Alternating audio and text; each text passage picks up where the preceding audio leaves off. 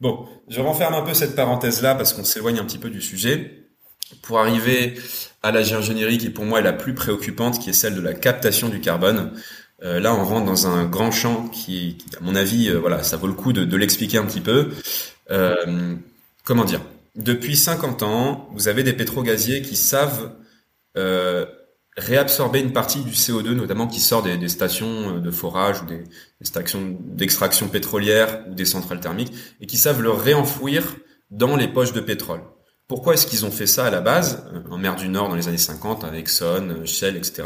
C'était pour pouvoir extraire le pétrole plus facilement. En gros, je réenfouis du CO2 sous terre, sous pression, et ça permet de faire jaillir le pétrole un peu qui est en, qui est en fond de nappe, qui est plus dur à voilà, permet de le faire jaillir plus facilement. C'est ce qu'on appelle la récupération assistée de pétrole.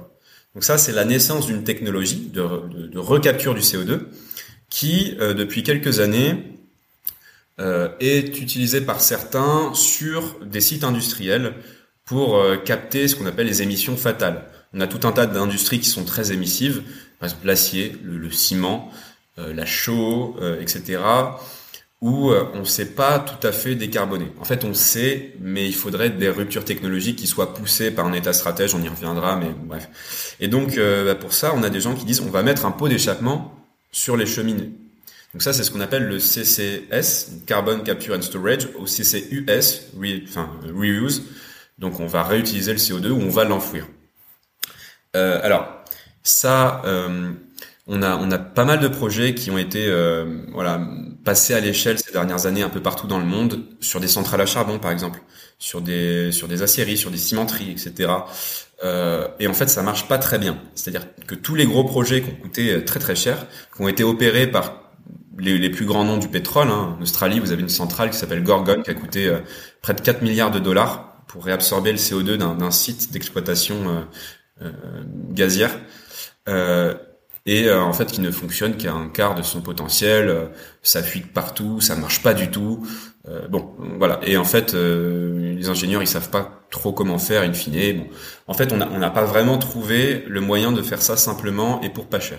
Donc absorber une tonne de CO2 avec ça, ça coûte très très cher, ça demande beaucoup d'énergie. Euh, et on ne sait pas encore le stocker. Euh, C'est-à-dire que ça, c'est un, un, autre grand, une autre grande limite de cette ingénierie-là. Mais euh, pour, pour schématiser, euh, l'idée, c'est d'absorber le CO2 en sortie de cheminée, de le passer dans un filtre avec une sorte de colle qu'on appelle un sorbant. Une fois que ce, ce, sorbant est saturé, on le fait chauffer pour en extraire euh, le CO2, donc généralement c'est des amines ou de l'hydroxyde de sodium, donc c'est des, des, produits chimiques hein, qui sont eux-mêmes assez énergivores à construire, à fabriquer, et qu'il faut ré, euh, remplacer à, à, certaines échéances parce qu'ils se fatiguent. Hein. Bref, donc une fois que vous les avez chauffés, encore une fois d'énergie, pour en extraire le CO2, vous le recompressez pour le purifier, vous l'envoyez par camion, par bateau ou par pipeline euh, généralement un mix des trois, vers une station de forage qui a des tuyaux pour la réenfouir sous le sol, donc à installer un petit plugin si vous voulez pour, euh, passer le CO2 dans l'autre sens. Et, euh, et, là, donc vous injectez le CO2 sous terre et vous priez pour que ça ressorte pas. le problème, c'est que on a deux sites qui font ça en Norvège depuis pas, depuis pas mal de temps. Hein, c'est des sites pétroliers par ailleurs, qui sont opérés par par les meilleurs du domaine, hein, les, les, les, compagnies qui ont le plus de recul technologique, en plus c'est les Norvégiens, les Norvégiens c'est sérieux, eh bien eux-mêmes se rendent compte que on comprend pas trop comment le CO2 se comporte sous terre et qu'il remonte à la surface de ces nappes beaucoup plus vite, 20 fois plus vite que ce qu'on avait prévu. Euh, donc en fait, la, conclusion de ça, c'est qu'on connaît très mal comment fonctionne le sous-sol. Euh, on ne sait pas si ce CO2 qui remonte à la surface des nappes peut même remonter à la surface tout court parce qu'il y a des failles, il y a des fissures, il y a des mouvements sismiques. Euh, voilà. Sur le méthane, on se rend compte que enfin, ouais, depuis euh, depuis deux trois ans, c'est très clair. Hein, on, on, voit les fuites de méthane par satellite et on voit que les sites de forage de méthane, de gaz naturel, fuient énormément et que ces fuites de méthane sont presque autant responsables du réchauffement climatique induit par le gaz que le gaz, enfin que la combustion du gaz lui-même. Euh, en gros, euh, voilà. Donc en fait, on, sait très mal comment se comporte un sous-sol. Et pourtant, il y a une, espèce de folie en ce moment autour de ces dispositifs de capture du, carbone. Euh, alors que voilà, on, donc on met la charrue avant les bœufs, on investit des milliards là-dessus. et on ne sait pas si ça va pouvoir être périn dans le temps. donc, donc, voilà, donc il faut, donc, on ne sait pas comment. il faudrait plusieurs révolutions technologiques en même temps pour que ça devienne intéressant. Et le temps de passer à l'échelle, ça, en fait, on y est encore dans 20 ans. Donc, moi, ce que je dis, c'est que ce, truc-là, le CCUS, et son cousin, le DAC, qui est le Direct Air Carbon Capture. Donc là, c'est la même chose, sauf que encore pire, plutôt que de capter le CO2 quand il est concentré en sortie de cheminée, vous le captez dans l'air ambiant.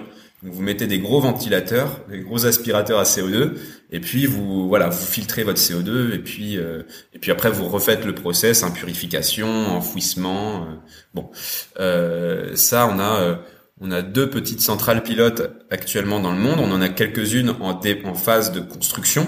On a notamment appris la semaine dernière que le gouvernement Biden avait financé à hauteur de plus d'un milliard euh, de dollars la construction de deux usines pilotes en la matière. Euh, donc en fait, c'est des choses qui coûtent tellement cher et qui sont tellement pas rentables qu'il faut que le, contribuable paye et à la place des pétroliers, parce qu'en fait, c'est les pétroliers qui commandent ces stations-là pour alléger leur bilan carbone, et c'est le contribuable qui paye. Donc c'est magnifique. Euh, voilà ce qui se passe aux États-Unis pour l'instant. Et voilà ce qui risque de se passer aussi en Europe dans les prochaines années, puisque du côté de la Commission européenne et du côté du gouvernement français, on se dit oh là là, les Américains ils vont vite sur la capture artificielle du carbone. Nous on est à la bourre, euh, comme d'habitude. Euh, il faut qu'on se ressaisisse. Donc envoyons aussi des crédits euh, sur le CCUS et le potentiellement le DAC. Donc euh, donc, euh, en fait, voilà où on en est. Le gouvernement français a sorti une feuille de route sur le CCES il y a trois semaines. Et euh, je trouve que dans cette feuille de route, qui est un copier-coller de, notes produites par des lobbies d'industries très émissives, hein, c'est pas du tout ce que disait l'ADEME, par exemple. L'ADEME était beaucoup plus euh, réaliste sur le, potentiel de séquestration de CO2 de ces techniques-là. L'ADEME n'a pas été écouté, alors que l'ADEME, c'est une annexe du ministère de la Transition et donc du gouvernement. Mais euh, bon, on ne sait pas trop ce qui se trame. Mais en tout cas, ce qu'il faut comprendre, c'est que pour beaucoup d'industries émissives, et a fortiori les pétrogaziers, ce truc-là, c'est une assurance vie. Et euh, tant et si bien que pendant la, dernière grosse COP, hein, celle de Glasgow, euh, il, y a, trois ans maintenant, vous avez euh, pour les États interdiction de financer des projets d'exploitation pétrolière et de centrales thermiques à l'étranger, sauf, petit astérix, si ces projets-là sont accompagnés de CCUS, de pots d'échappement, entre guillemets. Euh, mais donc, en fait, ça permet à tous ces projets-là de continuer euh, avec une technologie qui fonctionne pas encore, euh, dont on espère très fort qu'elle va fonctionner, enfin ces gens-là, mais qui ne pourra pas fonctionner dans les 20-30 prochaines années, euh, et, euh, et, business as usual en attendant. Donc le risque, en fait, derrière cette, cette affabulation technologique, c'est bien de perdre 15 ans de vrais efforts en matière de sobriété, d'efficacité et d'énergie renouvelable. Voilà. voilà. le vrai risque avec le technosolutionnisme et la géoingénierie. C'est pas un hasard si les lobbies, ceux qui poussent ça, c'est le monde des pétrogaziers. Euh, c'est exactement les mêmes acteurs qui avaient, il y a 40 ans, euh, conçu le lobby euh, climato-sceptique, qu'il avait diffusé dans l'opinion publique. Hein. Euh, je vous renvoie aux travaux d'historiens euh, du CNRS comme Jean-Baptiste Fressoz, Christophe Bonneuil, qui retrace très très bien ça, ou même chez les Américains Nathaniel Rich, qui a écrit un, papier dans le Times qui s'appelait Perdre la Terre, qui en a fait un, un une sorte de, livre après d'enquête et qui montre très bien comment dans les années 80 aux États-Unis, on était sur le plan, enfin on était, ouais, on était on était presque en train de, de, de, faire une, de lancer une vraie transition écologique où on avait, euh, euh, c'était Carter qui avait fait installer des panneaux solaires sur la Maison Blanche. Euh, et on, il venait de, enfin, on venait de publier un printemps silencieux de Rachel Carson sur la crise de la biodiversité. On commençait à voir des scientifiques qui lançaient l'alerte et il y avait une vraie prise de, de, de conscience dans l'opinion publique. On avait des les, journées de la Terre qui rassemblaient des millions de personnes. Enfin, ça, ça on l'a oublié, mais il y avait dans les années 70, il y a eu un premier, une première vraie prise de conscience et une première tentation de la vraie transition. Et donc là, vous avez en face de ça une mobilisation des acteurs euh, fossiles qui a été euh, waouh très très forte. Ils se sont dit, faut qu'on trouve un truc. Et donc ce truc, ça a été le, le enfin, de dire au début, euh, pensent que le changement climatique, enfin le changement climatique existe. À l'époque, ça faisait pas débat. Mais par contre, est-ce que c'est bien l'homme? On va distiller du doute. Et puis ça a tellement bien marché parce que vous avez les néolibéraux qui ont gagné, Reagan, etc., qui avaient besoin de, enfin, qui voulaient continuer à supporter euh, le business as usual, euh, qui s'est emparé de, ces thèses-là et qui est même allé plus loin. Et là, on, a ouvert la parenthèse climato-sceptique, hein, vraiment des gens qui remettaient en cause. Enfin, voilà. Mais tout ça a été organisé par les lobbies du pétrole et du tabac qui ont travaillé de concert. Donc ça, c'est documenté. Et là, vous avez grosso modo les mêmes acteurs qui se rangent derrière ce lobby techno-solutionniste et c'est ça qu'il faut, à mon avis, prévenir. Et c'est maintenant qu'il faut être un peu alerte dans l'opinion publique.